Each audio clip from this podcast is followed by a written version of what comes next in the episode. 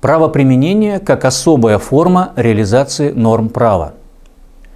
Как известно, основными формами реализации норм права являются исполнение обязанностей, соблюдение запретов, использование прав, следование рекомендациям. Особой формой реализации норм права выступает применение или право применения.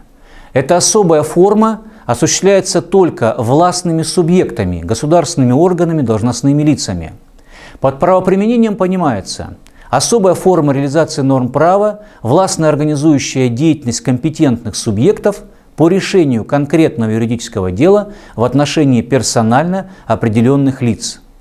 Рассмотрим признаки применения норм права. Во-первых, применение норм права – это властная деятельность.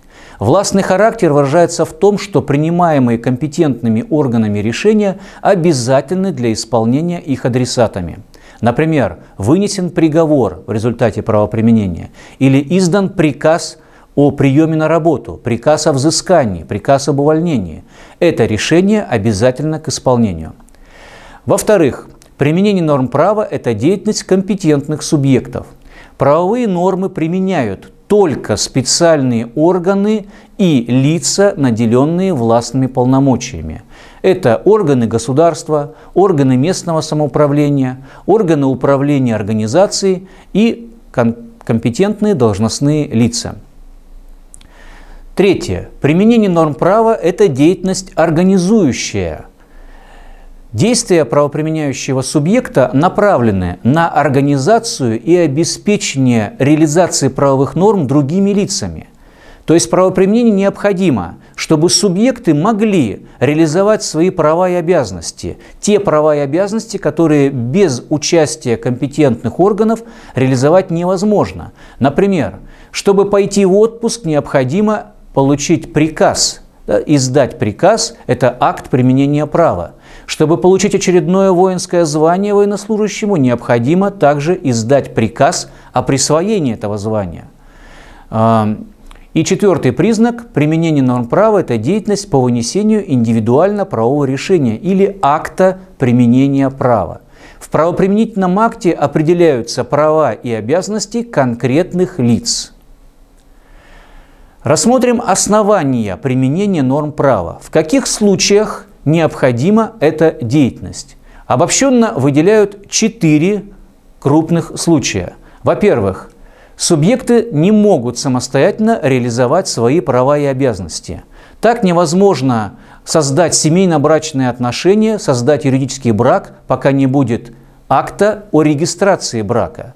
Так невозможно поступить на работу без приказа о приеме на работу. Невозможно получать пенсию, пока не будет решения органа соцобеспечения. Второй случай, когда возникает спор о праве – вот для разрешения правового спора и необходима правоприменительная деятельность. Правовые споры разрешаются компетентными органами, э, такие как экономические споры, имущественные споры, наследственные споры, трудовые споры и иные, в правоприменительной форме. Третий случай, когда совершено правонарушение. Для определения меры юридической ответственности правонарушителю требуется акт применения права – Например, приговор, определяющий уголовную ответственность преступнику, или постановление об административном правонарушении, которым определена административная ответственность. И четвертый случай, когда возникает необходимость поощрения.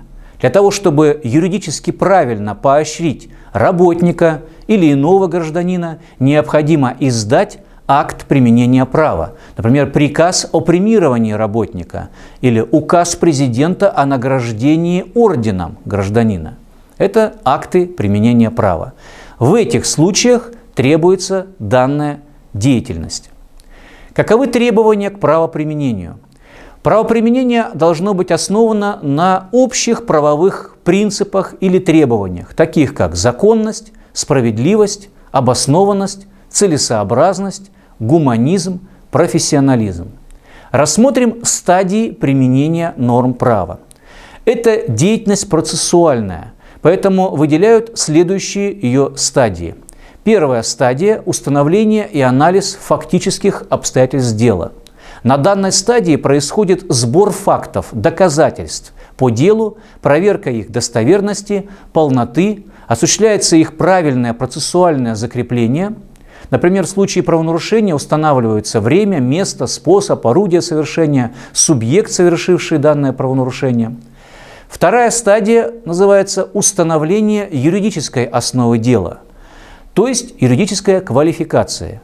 На этой стадии происходит выбор правовой нормы, точно соответствующей обстоятельствам дела. Или по-другому квалификация. При выборе нормы права проверяется действие нормы во времени, в пространстве, по кругу лиц, осуществляется толкование правовой нормы. Все это делается для того, чтобы не допустить ошибки в квалификации. Третья стадия – принятие решения по юридическому делу.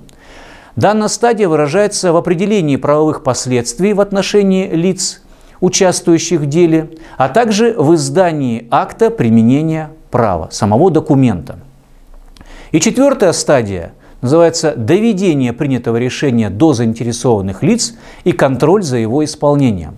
Без этой стадии теряется смысл всех предыдущих. Необходимо не только принять решение по делу, но и обеспечить его исполнение. Только тогда норма права полностью реализована. Результатом применения норм права является издание акта применения права. Под актом применения норм права понимают индивидуально правовое решение, принятое компетентным субъектом по конкретному юридическому делу в отношении персонально определенных лиц. Акты применения права бывают самые разные. По субъектам правоприменения различают акты государственных органов, акты органов местного самоуправления, акты органов организаций, предприятий и акты должностных лиц, например, главы государства, руководителя предприятия, по отраслям права различают акты применения норм конституционного права, акты применения норм административного права, акты применения норм уголовного права и других отраслей.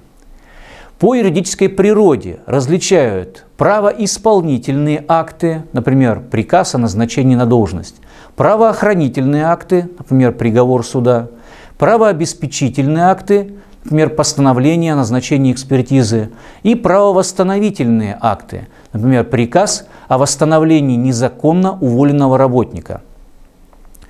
По наименованию правоприменительные акты бывают э, в виде указов, постановлений, приказов, распоряжений, представлений, приговоров и иные названия. Чем же отличаются акты применения права от нормативных правовых актов?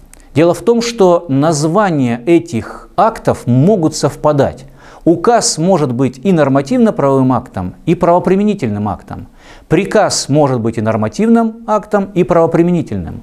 Сходство между этими актами заключается в том, что они издаются только компетентными субъектами. И нормативные правовые акты, содержащие нормы права, и правоприменительные издаются компетентными властными субъектами. И те, и другие акты носят обязательный характер. И те, и другие акты имеют юридическую силу. В этом сходство между нормативными и правоприменительными актами. В чем отличие? Первое отличие. Нормативные правовые акты имеют общий характер, адресованы персонально неопределенному кругу лиц. В нормативном акте мы никогда не увидим фамилию, имя, отчество того лица, которому он адресуется. А правоприменительные акты адресованы персонально определенным лицам, которые пофамильно, поименно указаны в нем. Например, указ президента о введении чрезвычайного положения – это нормативный правовой акт, он имеет общий характер. А указ президента о награждении орденом – это правоприменительный акт, так как он касается конкретного человека, который будет указан в этом акте, фамилия, имя, отчество. Во-вторых, нормативно-правовые акты действуют длительно и многократно.